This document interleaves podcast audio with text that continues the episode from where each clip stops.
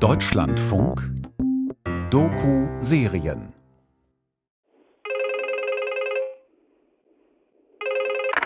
Ja. Einen wunderschönen guten Tag, Berger, mein Name. Servus. Hallo? Okay. Berger. Äh, ja, Manuel Berger ist mein Name. Ja. Erinnert ihr euch noch an das Telefonat ganz am Anfang dieser Serie? Eine extrem seltene Aufnahme, von der selbst die Polizei bis zu dieser Recherche nichts wusste. Ein Softwareunternehmer aus Österreich, der 284.000 Euro an FXC Markets verloren hat, hat diese Aufnahmen gemacht und uns zugespielt. Er hat insgesamt eine Stunde aus verschiedenen Telefonaten aufgezeichnet. Darunter auch dieses, ein sogenannter Recovery Scam. Das Gespräch, das so harmlos beginnt, geht nämlich noch weiter. Wir haben nachgeschaut bei unserem System, wir sind DAX 300 in Leipzig, nachgeschaut, dass Sie bei einer unlizenzierte Firma investiert haben.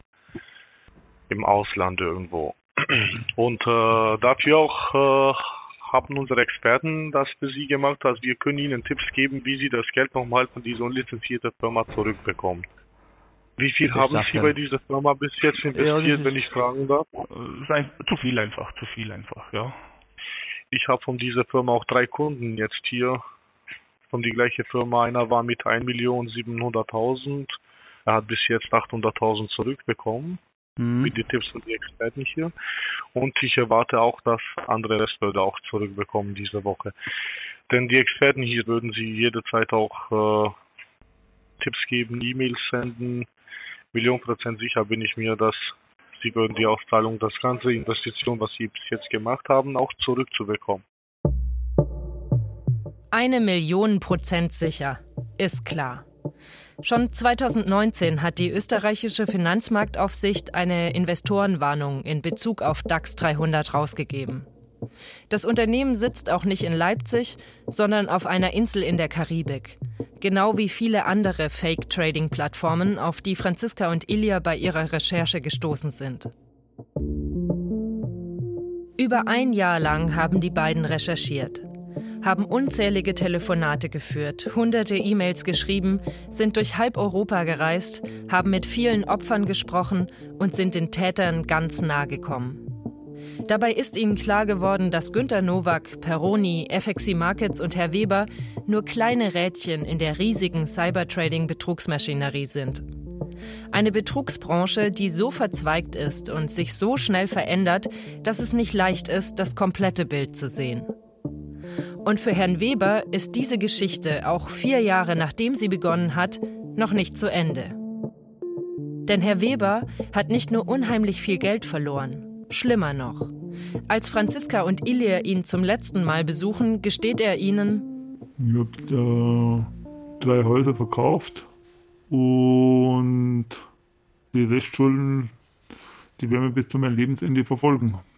Also habe ich sozusagen alles, was ich in 30 Jahren verdient habe, habe mit dem einen Wort damals, wo er gesagt hat, er ist gestorben, der Herr Nowak, zu, bis zu diesem Zeitpunkt habe ich das alles dann verloren. Und jetzt haben Sie von dem Kredit, haben Sie den abbezahlt oder Sie haben jetzt Schulden? Ich habe Schulden. ja. Wie viel? 500.000. Also eigentlich habe ich nichts mehr.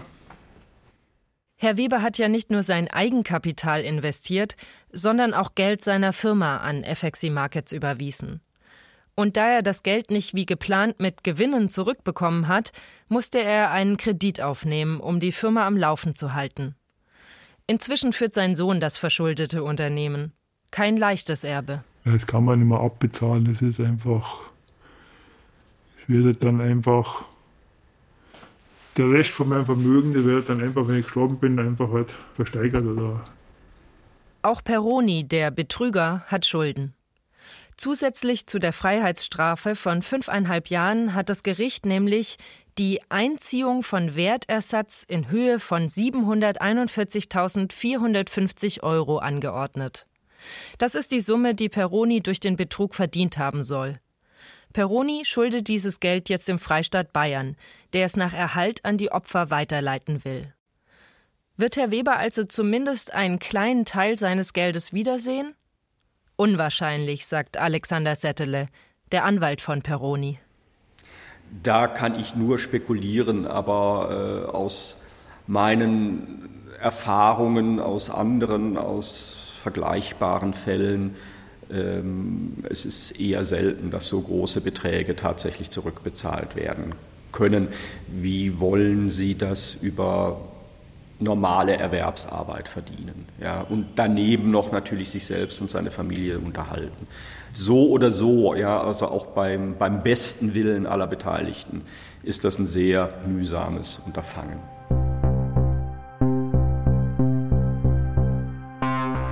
Bei Peroni ist also nichts zu holen. Und trotzdem hat Herr Weber den Gedanken, dass er sein Geld zurückbekommen könnte, noch nicht ganz aufgegeben. Und dafür gibt es einen Grund. Auch er bekommt bis heute Anrufe und E-Mails, die seine Hoffnung schüren. Für den Deutschlandfunk und Ö1. Ich bin Anna Seibt und das ist Call Me Günther. Die Geschichte einer Telefonfreundschaft und der milliardenschweren Betrugsmasche dahinter. Von Franziska Tschinderle und Ilya Zuko. Folge 5 Wie Hydra. Von außen betrachtet ist es schwer zu verstehen, dass Herr Weber die Sache nicht einfach auf sich beruhen lässt. Er hat doch gesagt, das muss man jetzt abhaken, weil das kann man ja nicht mehr rückgängig machen. Mit dem muss man leben. Und wenn man jetzt sagt, wenn man jetzt jeden Tag denkt, wer fährt jetzt mit meinem Geld spazieren, dann hat man kein Leben mehr. Aber auch wenn er rational verstanden hat, dass es sich nicht lohnt, dem Verlust weiter nachzutrauern, hadert er noch immer mit der ganzen Sache man kann jetzt ja nicht sagen, es ist irgendjemand schuld. Eigentlich ist man selber ja schuld. Man, selber, man hat sich selber eingeblockt. Also weil man einfach irgendwas gemacht hat, wo man keine Ahnung gehabt hat. Und man sollte einfach das nicht machen, was man keine Ahnung hat. Also ich habe noch nie Aktien gehabt, ich habe noch nie irgendwas in der Hinsicht gemacht gehabt und habe einfach gemeint, ich bin super schlau und mache das jetzt und bin halt dann sozusagen schrecklich auf die Nase gefallen. Ich kann jetzt nicht sagen, das Internet ist schuld, es ist die Allgemeinheit schuld, es ist einfach Eigenverschulden, wo man also keinen dafür verantwortlich machen kann, dass man so viel Geld investiert hat. Und dann sind da noch die Recovery-Scams, die seine Hoffnung immer wieder aufflammen lassen. Denn die BetrügerInnen geben sich nicht mit einer Million Euro zufrieden. Sie wollen mehr und sie lassen nicht locker. Und deshalb bekommt Herr Weber in regelmäßigen Abständen weiterhin E-Mails und Anrufe. Von Leuten, die sich als FBI-Mitarbeitende ausgeben und behaupten, sie hätten im Zuge einer internationalen Razzia auch das Geld von Herrn Weber sichergestellt. Oder von Firmen, die Herrn Weber anbieten, sein Geld wieder aufzutreiben. Typen wie dieser Herr Berger. Das möchte ich Ihnen sagen, dass Sie bitte nirgendwo mehr investieren im Ausland oder so, denn ich sage Ihnen, das Geld werden Sie mir niemals sehen.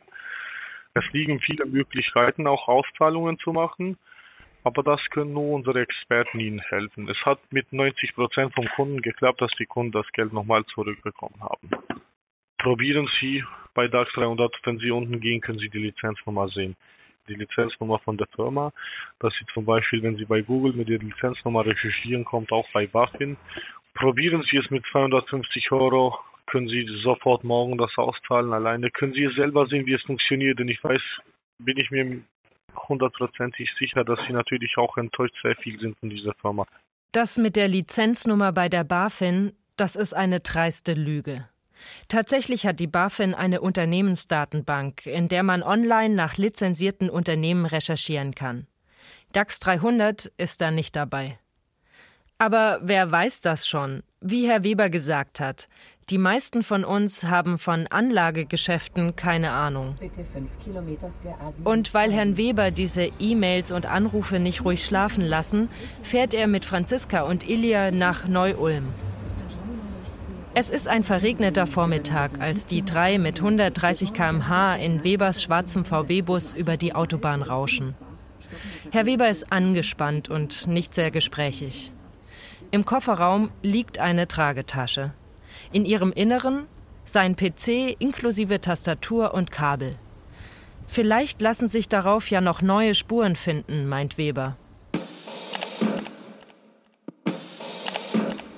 Haben Sie noch ein, Bildschirmkabel auch dabei? Kriminalhauptkommissar Oliver Weidel ist 37 Jahre alt und ein Cybercop. Ein Polizist also mit IT-Fachwissen. Auch er war in die Ermittlungen zu FXC Markets involviert. Weidel packt den Computer von Herrn Weber aus und schließt ihn an einen Monitor an. Dann öffnet Herr Weber sein E-Mail-Postfach und zeigt dem Experten eine der Mails, die er bekommen hat. Da haben wir es. Abteilung für Terrorismusbekämpfung und Geldverbrechen.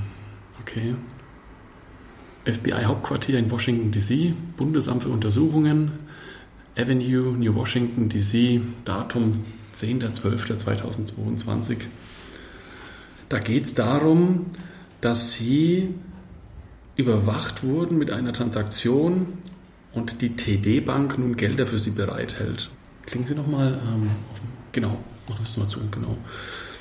Dann würde ich mal die Maus vielleicht nehmen und mir das mal ansehen. Ja. Weil sowas kriege ich jetzt andauernd, sowas, sowas Dinge. Ja, ja, das ist natürlich alles erfunden. Jetzt gucken wir uns mal das Foto an, was angeblich hier der Gegenstand sein soll. Ich vermute, da wird irgendein Guthaben von Ihnen aufgelistet. Ja. Das vielleicht genau dem Betrag entspricht, den Sie damals auch investiert haben. In der E-Mail steht, 3,4 Millionen liegen in Form von Bitcoins in irgendeiner Wallet. Weiter heißt es, wenn Herr Weber eine Steuer begleicht, dann bekommt er das Geld zurück. Die alte Masche. Die Täter wissen natürlich, ähm, entweder ist es dieselbe Gruppierung, die damals auch für ihren Anlagebetrug verantwortlich war, oder es ist eine andere Gruppierung, die die Daten aufgekauft hat, beispielsweise im Untergrundforen ähm, oder auch im Darknet gibt es diese Adresslisten zum Kaufen. Ähm, und dann steht dabei, der Herr aus XY ähm, hat zum damaligen Zeitpunkt eine Million Euro investiert, er hat die E-Mail-Adresse, hat ähm, die Telefonnummer gegebenenfalls und dann wird eben ein Betrag angezeigt, der ihrem entspricht oder um ein Vielfaches höher ist, um doch noch ein bisschen das Interesse zu wecken, weil sie wollen ja ihr Geld zurückhaben. Im Internet ist Franziska auf viele Seiten solcher angeblichen Helfer gestoßen. Sie geben sich als Anwaltskanzleien mit angeblich jahrelanger Erfahrung aus. Auch sie werden durch Online-Marketing gezielt gepusht. Auch Franziska ist auf eine dieser seriös wirkenden Homepages hereingefallen und hat zu Beginn der Recherche E-Mails an diese angeblichen Experten geschickt. Natürlich hat sie nie eine Antwort bekommen. Es ist also in der Tat schwer, sich im Dickicht der Informationen zurechtzufinden und zu unterscheiden, wem kann ich trauen und wem nicht. Wobei vieles ist schon einfach sehr haarsträubend. Wenn man die Lizenznummer schriftlich bekommt, die Daten von ihren Politikwissenschaftler, denn bei uns haben wir keine Brokers hier. Wir haben Politikwissenschaftler und äh, Finanz, besser zu sagen, Menschen, das mit Finanzen auch äh, Master sind. Ja klar. Politikwissenschaftler holen das Geld zurück. Millionen Prozent sicher. Der Cybercop Oliver Weidel findet keine neuen Hinweise auf dem Computer. Er empfiehlt Herrn Weber, löschen Sie Ihre Nummer, machen Sie sich eine neue Mailadresse und vergessen Sie das Ganze. Aber Herr Weber kann nicht vergessen. Um zu verstehen, warum es für die Opfer so schwer ist, zu akzeptieren, dass alles nur ein Bluff war, hat Franziska mit Helga Ihm gesprochen. Sie ist forensische Psychologin und spezialisiert auf Betrugsfälle. Sie erklärt die irrationale Hoffnung von Herrn Weber, sein Geld wiederzubekommen, so. Und so hat er natürlich mit jeder Gewinnausschüttung, mit jedem neuen Kontostand, hat er natürlich seine ganzen Fantasien und Vorstellungen, die ihm da zu Reichtum gekommen sind, hat er in einen Luftballon reingestopft, wenn man dieses Bild jetzt mal benutzen darf. Ne? Ich meine, mich zu erinnern, dass er gesagt hatte, ich war Millionär. Und dieses neue Selbstbild, also ich bin derjenige, ich bin der erfolgreich, ich bin jetzt derjenige, der das Geld hat, all das hat er dann in diesen Luftballon reingefüllt. Bis der so prall war, dass er ja eigentlich nur noch erobert werden wollte, dass dieses Leben nur noch gelebt werden wollte, was er sich da erträumt und vorgestellt hat. Und der Luftballon, der war dann so prall gefüllt und plötzlich platzt er. Und wenn der Luftballon platzt, tut sich ein schwarzes Loch auf, und dann ist da nur noch Leere. Leere und Fassungslosigkeit. Nichts, was ich erlebt habe, war echt. Das ist schwer zu akzeptieren. Ja, und was ja da auch eine ganz perfide Masche ist, ist, dass natürlich der ähm, Nowak den Herrn Weber in dieser Zeit, über diese Monate hinweg, er auch total sozial isoliert hat. Also der Herr Weber hat ja seine ganzen Sorgen und Wünsche, Träume, wie auch immer, hat er ja plötzlich mit Herrn Nowak besprochen. Also nicht mehr mit seinem sozialen Umfeld, mit seiner Frau oder ähm, mit seinen besten Kumpels oder Nachbarn oder wie auch immer, sondern das war jetzt alles plötzlich der Nowak. Ja, und dann ist diese Person natürlich plötzlich weg. Verschwunden. Als wäre sie nie da gewesen. Noch viel schlimmer, die existiert eigentlich gar nicht. Cybertrading ist also viel mehr als ein technisch ausgefeilter Betrug. Cybertrading, das sind nicht nur Softwarefirmen, die Werbebanner im Internet, die fingierten Telefonnummern. Cybertrading ist vor allem das Spiel mit der Psyche der Opfer. Ohne das würde es nicht funktionieren. Die Callcenter halten deshalb auch Schulungen ab, in denen Best-Practice-Beispiele geübt werden. Ganz nach dem Motto, du verkaufst kein Produkt, Du verkaufst Gefühle. Die Ermittlerinnen sind auch auf Callcenter gestoßen, in denen es eine eigene Abteilung gab, die Anrufe aufgezeichnet und dann analysiert hat. Und es gibt Leitfäden dazu, wie ein Telefonagent mit seinen Opfern umgehen soll. Bei der Wolf of Sophia Razzia hat die Polizei so ein Papier sichergestellt. Darin werden Beispiele gegeben, wie sich ein Broker in bestimmten Situationen verhalten soll. Zuerst fragt er sein Opfer. Arbeiten Sie zurzeit? Wenn das Opfer Ja sagt, dann geht es weiter mit. Was arbeiten Sie denn? Sie arbeiten bestimmt viel. Das Opfer wird auch das bejahen, heißt es im Leitfaden. Wenn es aber stattdessen angibt, schon in Rente zu sein, soll der Anrufer sagen: Oh, wie lange sind Sie denn schon in Rente? Sie wollen Ihre Rente also aufbessern? Das kann ich gut verstehen. Ich freue mich, dass Sie zu uns gekommen sind. Es gibt auch einen Unterpunkt mit dem Titel Ehemann oder Ehefrau.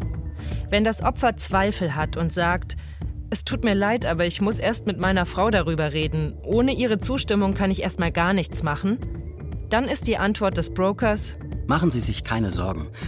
Sie wird Sie schon nicht dafür umbringen, dass Sie eine gute Geschäftsentscheidung getroffen haben.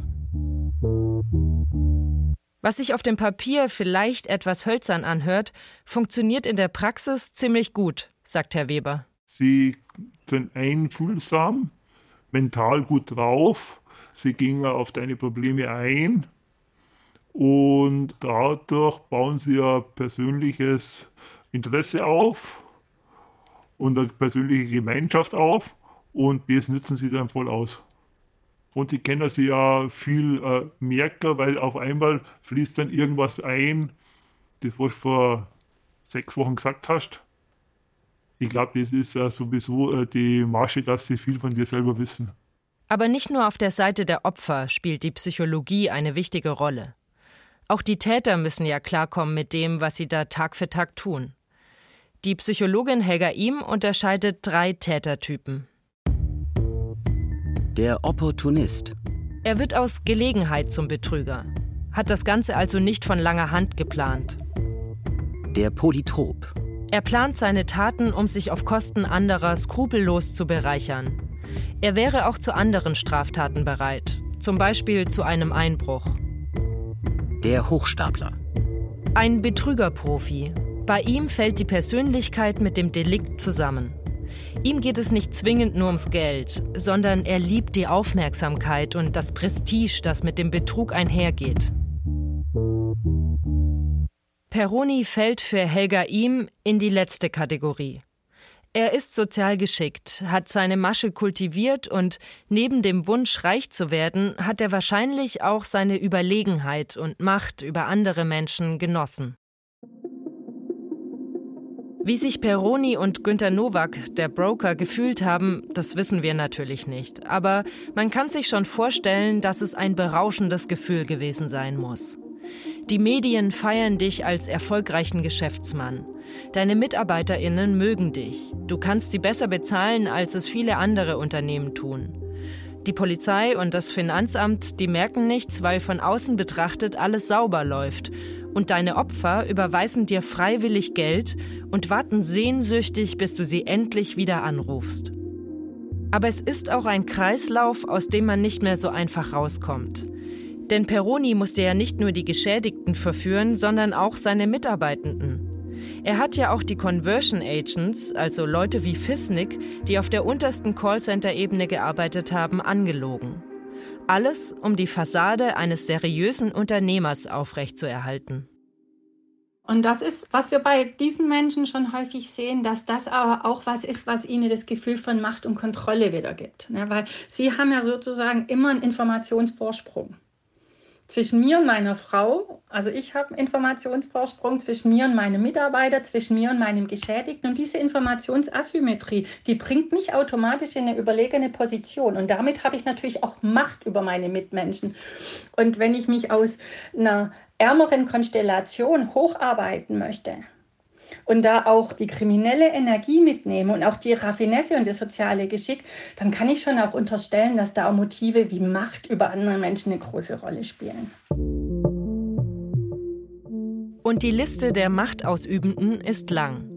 Der Broker hat Macht über das Opfer, der Abteilungsleiter über den Broker, der CEO, also Peroni, über alle Telefonagentinnen und die Plattformbetreiber hatten wahrscheinlich die Macht über Peroni.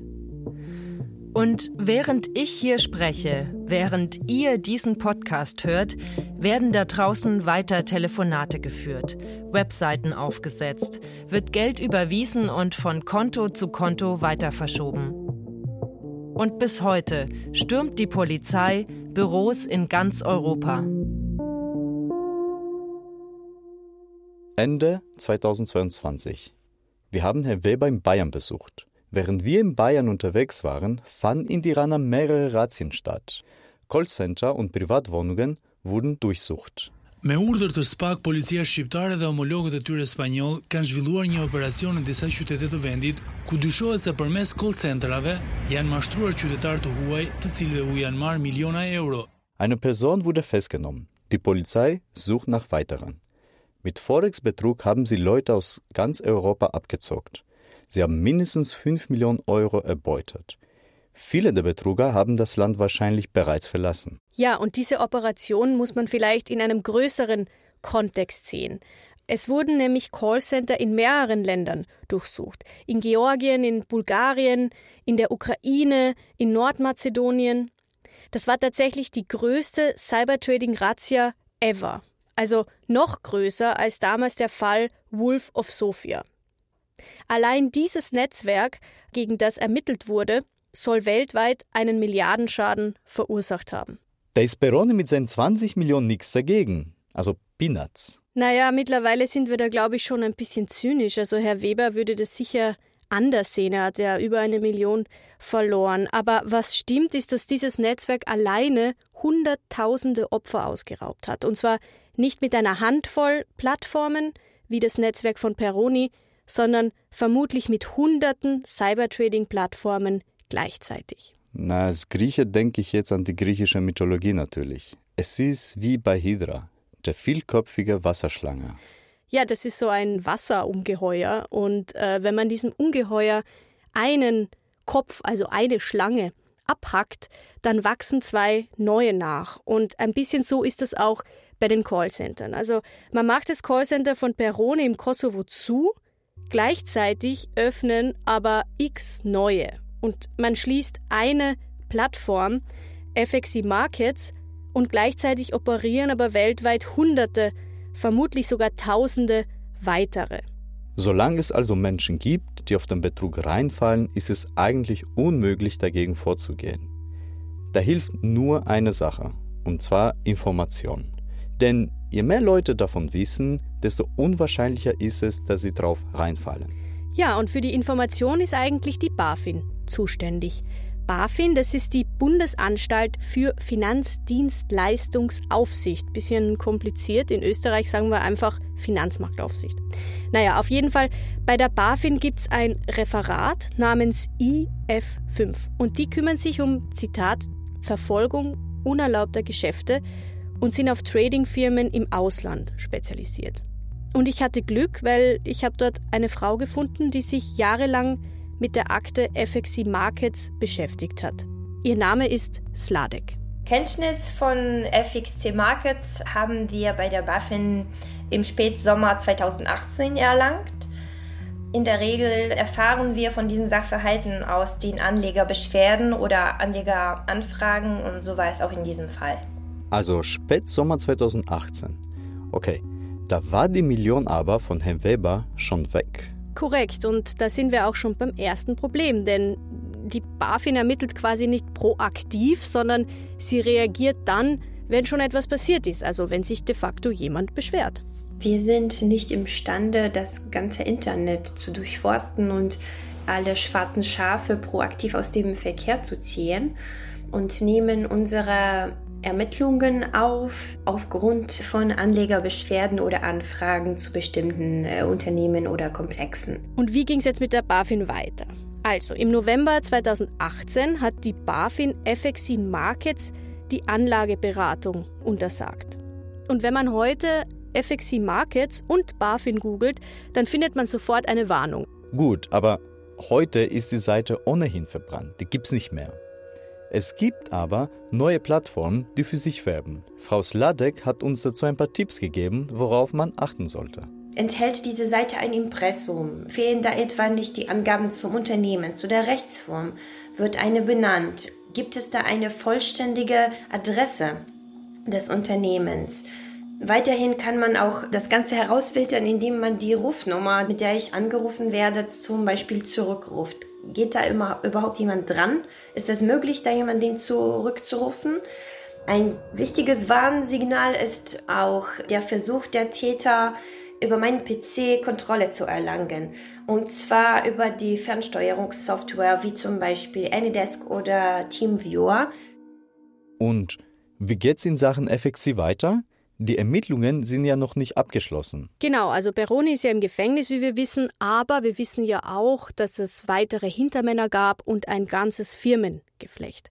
Fakt ist aber, dass zwei Ex-Kollegen von Peroni, also zwei ehemalige Telefonagenten aus dem Callcenter im Kosovo, mittlerweile in Deutschland verurteilt wurden. Das waren die Jungs, die vom Kosovo nach Mazedonien reisen wollten und an die Grenzen wurden sie festgenommen. Ich habe mir in dem Fall das Urteil angeschaut und war da auch relativ aufgeregt, weil ich mich natürlich sofort gefragt habe, ist der Günther Nowak da darunter?